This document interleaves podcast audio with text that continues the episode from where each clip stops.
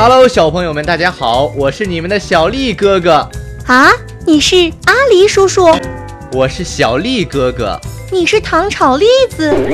我是小丽哥哥。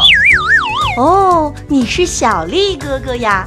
不对，我是爱吃糖炒栗子的阿狸叔叔家的小丽哥哥。小丽哥哥讲故事，小朋友们，你们准备好了吗？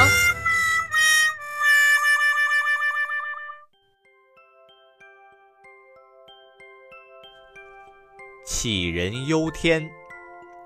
杞国有个人担忧天会塌，地会陷，自己无处存身，便整天睡不好觉，吃不好饭。另外又有个人为这个杞国人的忧愁而忧愁，就去开导他，说：“天不过是集聚了气体罢了，没有哪个地方是没有空气的。